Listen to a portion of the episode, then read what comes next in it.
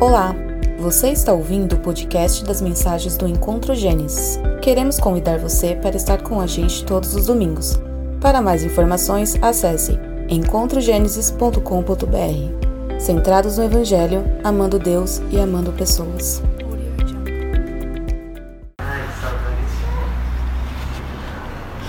Boa noite a todos. Eu me alegro muito no Senhor porque fazem exatos cinco meses que nós não nos reuníamos presencialmente.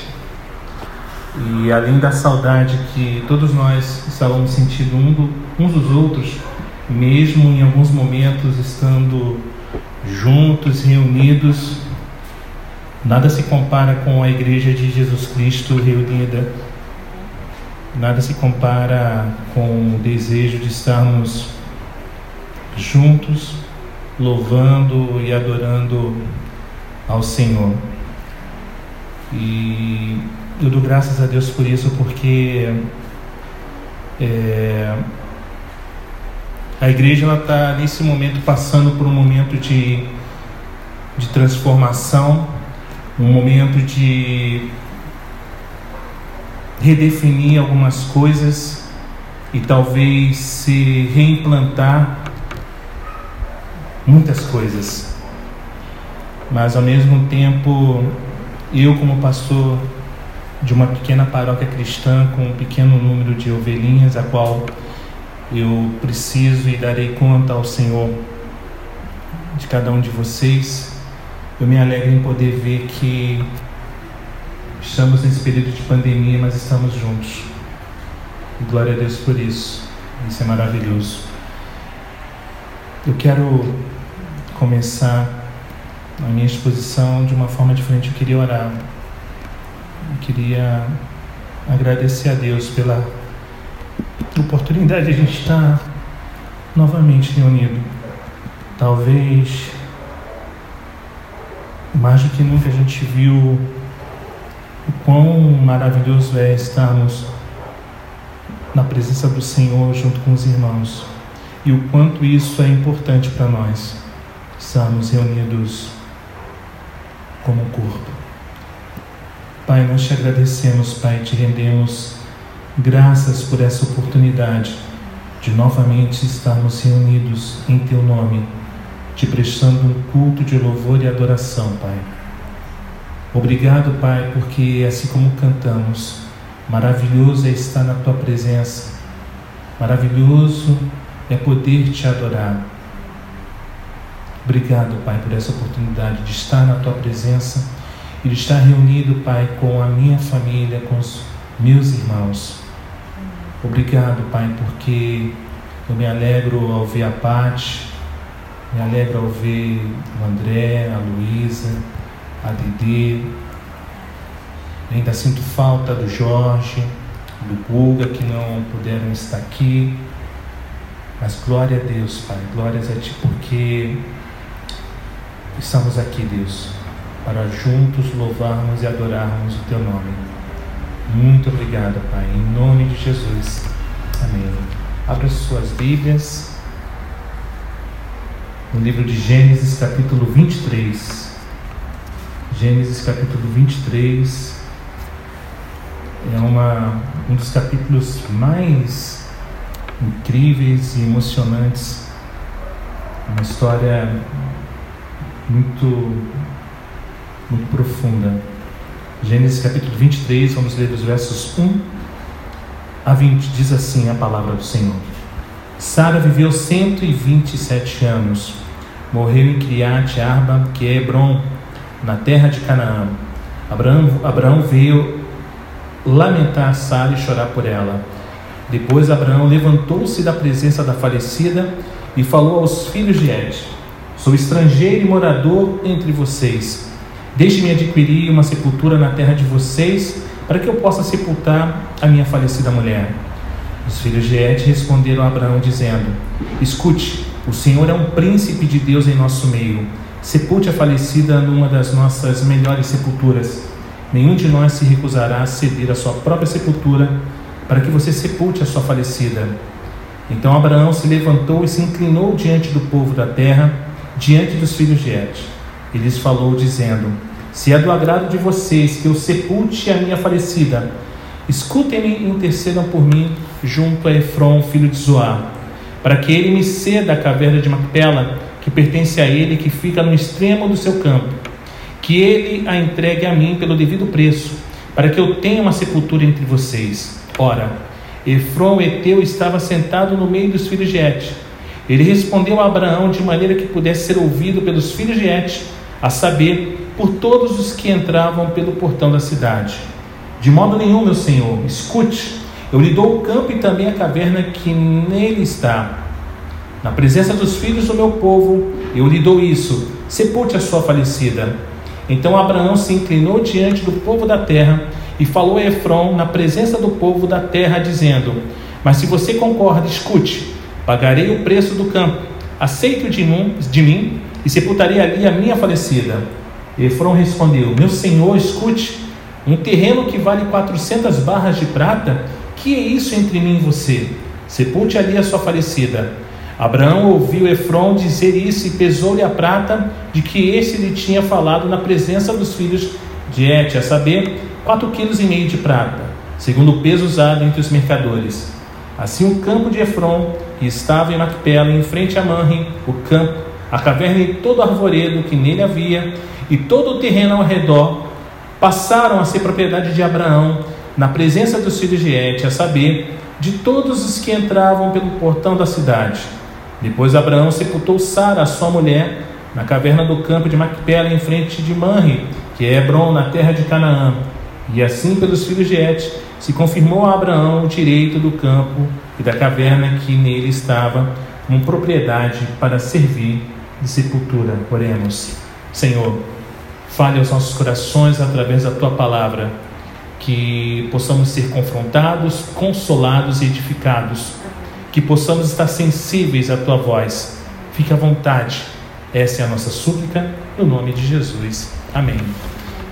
Temos vivido dias em que a morte ela se tornou algo que nos causa certo medo, temor, e por vezes nós começamos a repensar a nossa jornada, repensamos aquilo que temos feito, aquilo que não fizemos. Talvez nos venha à memória, a lembrança, a recordação de uma canção do, do Titãs que fala devia ter amado mais, ter chorado mais, ter visto o sol nascer. São nesses momentos que nós começamos a refletir sobre isso. E mais do que isso, pensar sobre morte nesses dias, eu fico pensando qual é o legado ou qual é a história que vamos deixar após a nossa morte. O que vamos deixar como testemunho após a nossa morte? O que estamos deixando para que as pessoas digam algo a respeito das nossas vidas. Nas palavras do rei Salomão, em Eclesiastes capítulo 7, verso 1, melhor é a boa fama do que um unguento precioso, e o dia da morte melhor que o dia do nascimento.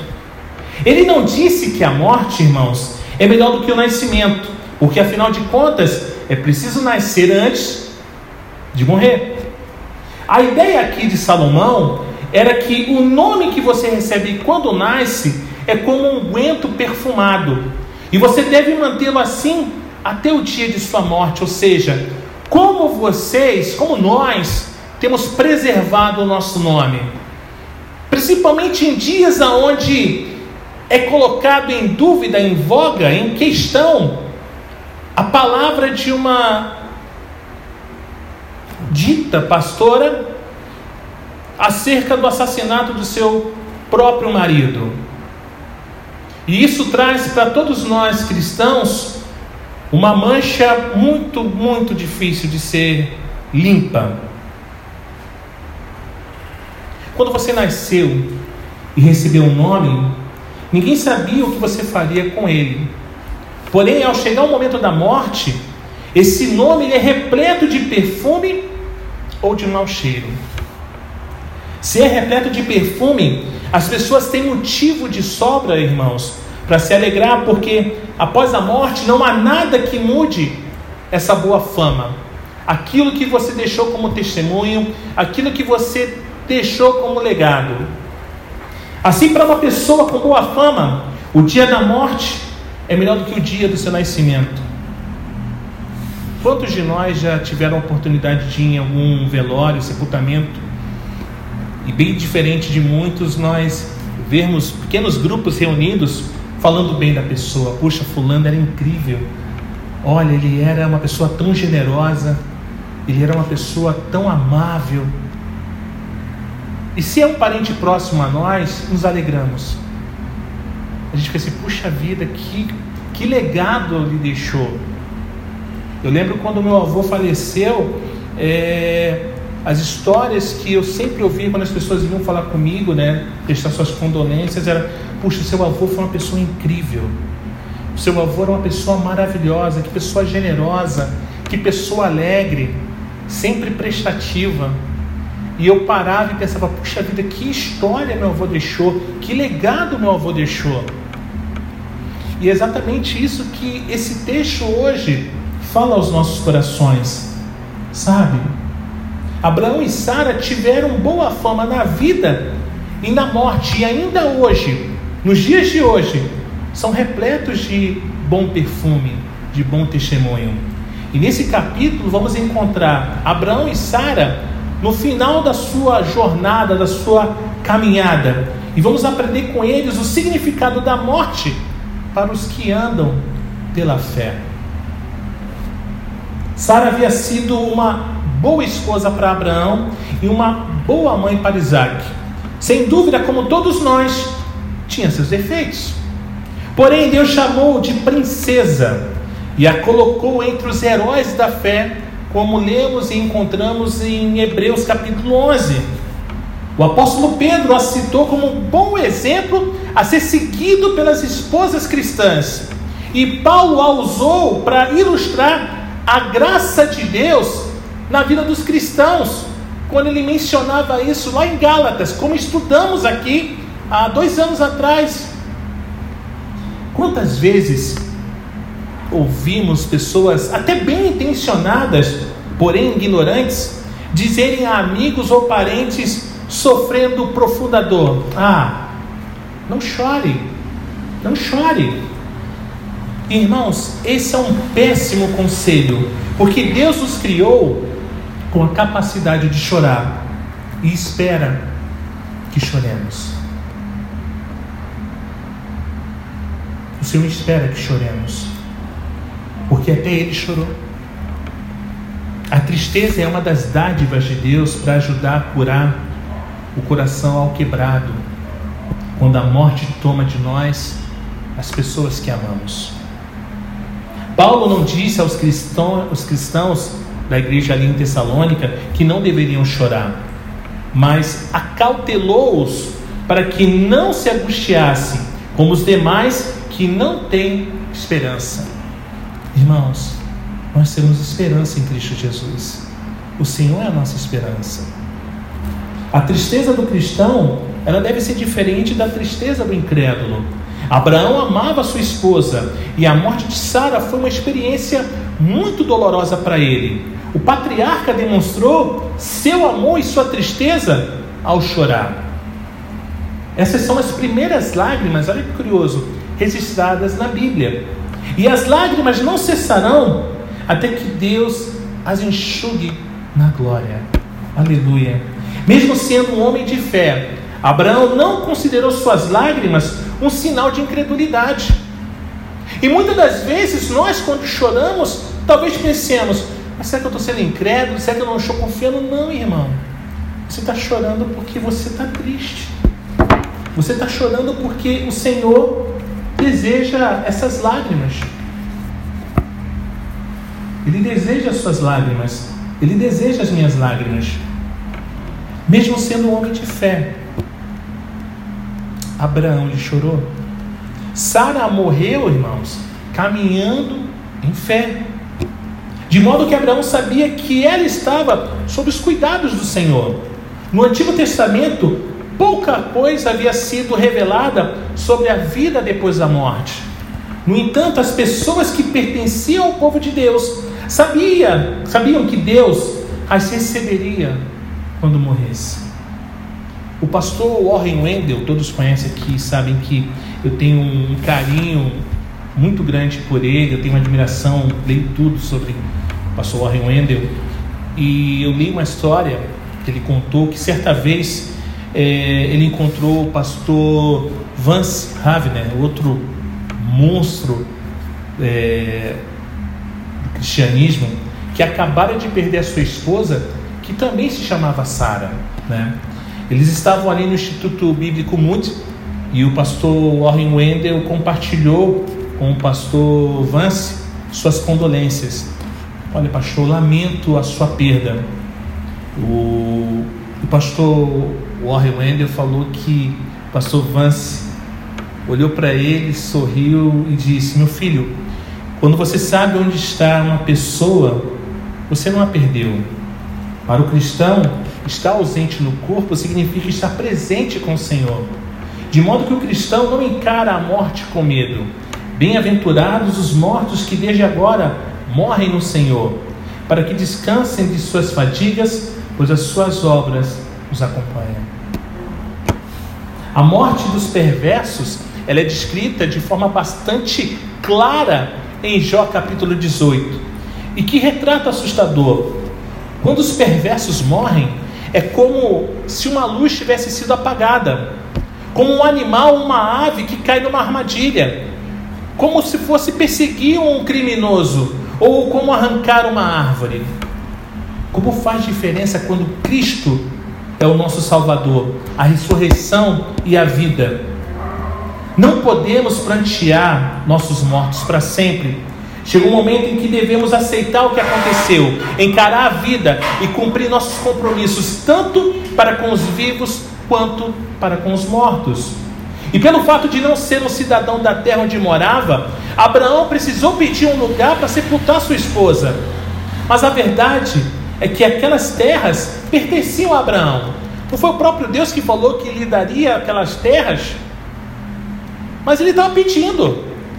E a gente viu que ele pagou por essas terras. Deus as havia dado a ele, mas o patriarca não tinha como convencer seus vizinhos desse fato. Assim como aconteceu com Abraão, o povo de Deus hoje em dia é também peregrino e estrangeiro. Fazemos planos. As últimas palavras são do Senhor. Eu quero morar ali durante muitos anos onde eu estou. Mas só o Senhor sabe. Só o Senhor conhece. Vivemos em tabernáculos que um dia serão desfeitos quando nos mudarmos para a glória. Quando Paulo escreve a, a, a 2 Timóteo 4,6, ele diz: O tempo da minha partida é chegado. E ele usa um termo militar que significa desarmar a tenda e avançar. O corpo que temos agora é temporário. Mas um dia receberemos um corpo glorificado, como o que de Jesus Cristo tem agora nos céus. Os homens de Canaã chamavam Abraão de príncipe de Deus. Ele dava um bom testemunho em meio a esses homens e eles os respeitavam. Apesar do mundo não ser o nosso lar, como peregrinos e estrangeiros que somos, devemos ter cuidado de dar bom testemunho para os de fora. Isso é fundamental, principalmente nesses dias a qual estamos vivendo. Esses heteus não adoravam Deus de Abraão, mas respeitavam o patriarca e sua fé. Olha que absurdo. É a mesma coisa, a parte está ali inserida na UPA e todos sabem que a parte é cristã. E mesmo com todos os escândalos que estão aí na mídia, todos respeitam a parte pelo bom testemunho que ela dá. Assim como André e Luísa na faculdade, mesmo com todos os escândalos que estão aí, eles são respeitados naquele lugar, porque dão bom testemunho. É maravilhoso, irmãos, isso. Na verdade, ofereceram a ele que usasse uma das sepulturas deles, conforme lemos no verso 6. Mas Abraão recusou a oferta. É maravilhoso quando, num momento de profunda tristeza, o Filho de Deus dá forte testemunho aos perdidos. É uma tristeza natural que todos esperam que manifestemos. Porém, há também a graça sobrenatural que Deus concede, de modo que possamos nos alegrar em meio à tristeza. Aqueles que não são salvos poderão notar a diferença. E isso nos dá a oportunidade, irmãos, de compartilhar as boas novas do Evangelho. Na cultura oriental daquele tempo, a maior parte das transações comerciais eram realizadas na porta da cidade, tendo o povo como testemunha. E para se chegar a um preço final, passava-se pelo processo de pechinchar e de demonstrar uma cortesia cheia de deferência, que às vezes servia para esconder a ganância e a intriga. Abraão, porém, fez um pedido franco e honesto. Desejava comprar a caverna de Macpela de Efron, que naquela ocasião encontrava-se no meio do povo. E seguindo o costume do Oriente, Efron ofereceu como presente a Abraão não apenas a caverna, mas também os campos em sua volta. É claro que se tratava apenas de uma astuta manobra de sua parte, uma vez que não tinha qualquer intenção de doar tal propriedade valiosa, especialmente para um homem tão rico como Abraão. No entanto, a resposta de Efron deu a Abraão duas informações. Efron estava disposto a vender, mas queria fechar negócio com a propriedade toda, não somente a caverna. E Efron havia colocado Abraão numa situação muito difícil, uma sinuca de bico. E ele sabia disso. Sara precisava, precisava ser sepultada logo. E Efron possuía a única propriedade que atendia às necessidades de Abraão. Assim, Abraão concordou em comprar a caverna e os campos ao redor, antes mesmo que Efron fizesse seu preço. Isso é o que se chama viver pela fé. O preço de Efron foi extremamente alto, mas Abraão pagou e tomou posse da propriedade. Em Atos capítulo 7, Estevão parece entrar em contradição com o relato de Gênesis ao dizer que Abraão comprou a propriedade de Amor, situada em Siquém e não Hebron. No entanto, irmãos, eu quero fazer uma observação. Certamente se tratam de duas sepulturas diferentes. É provável que Abraão tivesse comprado de Amor outra propriedade para usar de sepultura e que anos mais tarde Jacó teve que comprá-la de volta. Uma vez que Abraão, Isaac e Jacó mudavam-se com frequência, era difícil para os moradores daquela terra saber exatamente onde estavam aqueles estrangeiros e quais eram suas propriedades. Em nossos negócios com pessoas do mundo, devemos ter muito cuidado de manter a honestidade e a integridade e de colocar o testemunho do Senhor antes do lucro. Abraão sabia que Efron havia colocado no beco sem saída. E por mais que o povo do Oriente goste de negociar, era inútil tentar negociar sobre o preço. E a oração-chave desse capítulo, aqui irmãos, usada sete vezes é: sepultar ali a minha, tua morta. Apesar de Sara já não estar mais com ele, Abraão mostrou respeito para com seu corpo e quis dar-lhe um sepultamento apropriado.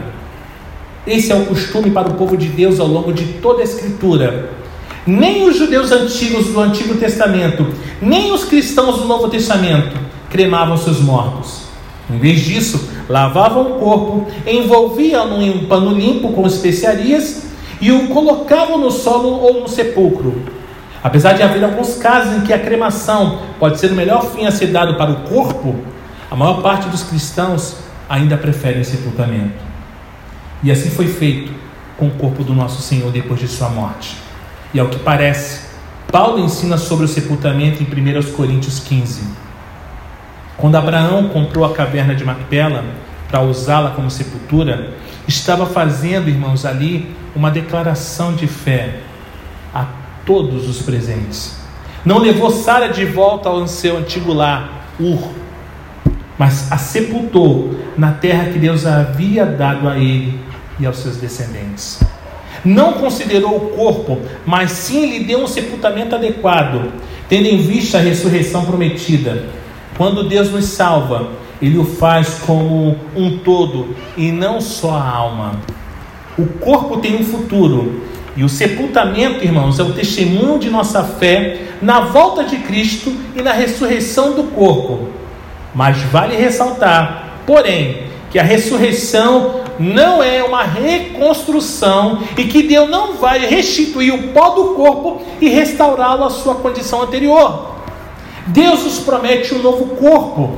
Em 1 Coríntios 15, Paulo deixa claro que há continuidade, porém, não identidade entre o antigo corpo e o novo. O apóstolo ilustrou esse milagre ao falar da plantação de uma semente. A semente morre e se decompõe, mas dela sai uma linda flor ou algum tipo de grão. Há continuidade, porém, irmãos, não há identidade. O que brota do solo não é a mesma semente plantada, mas aquilo que saiu dessa semente. O sepultamento do cristão serve como testemunho de que cremos na futura ressurreição. No final de Gênesis, dando um spoiler, a sepultura de Abraão se encontra bastante cheia. Sara foi sepultada lá, depois Abraão, na sequência Isaac, Rebeca e Lia, e posteriormente Jacó. E Gênesis termina com o sepulcro cheio, mas os quatro evangelhos terminam com o sepulcro vazio. Aleluia. Jesus conquistou a morte e tirou dela seu aguilhão. Por causa de sua vitória, não precisamos temer a morte nem a sepultura. Abraão era dono de toda aquela terra, mas a única propriedade que lhe pertencia legalmente era uma sepultura. Irmãos, se Cristo não voltar para nos levar para o céu, a única propriedade que cada um de nós aqui terá nesse mundo será um pequeno lote no cemitério. Não levaremos absolutamente nada conosco, deixaremos tudo para trás. Livros, bens, tudo vai ficar para trás. Obrigado, Senhor, porque eu tenho pela fé o meu pedacinho de terra no jardim da saudade. No entanto, se estamos investindo em coisas eternas, podemos despachá-las com antecedência. Se vivemos pela fé, então podemos morrer pela fé.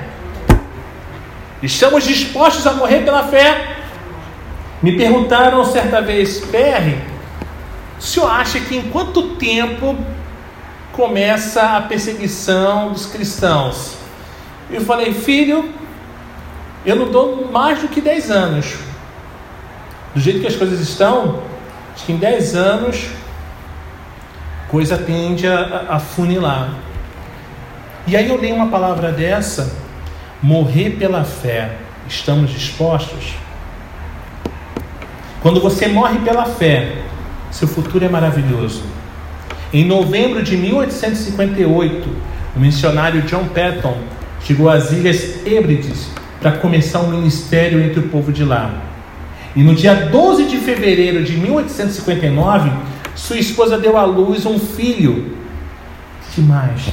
E no dia 3 de março, ela faleceu. 17 dias depois, o bebê morreu. Patton disse: Se não fosse por Jesus que ali compartilhou do meu sofrimento, eu teria enlouquecido e morrido ao lado daquele túmulo solitário. No entanto, não nos angustiamos como aqueles que não têm esperança. Nascemos de novo, irmãos, para uma viva esperança, mediante a ressurreição de Jesus Cristo dentre os mortos. E estamos aguardando a bendita esperança e a manifestação da glória do nosso grande Deus e Salvador, Cristo Jesus. Que Deus nos bendiga.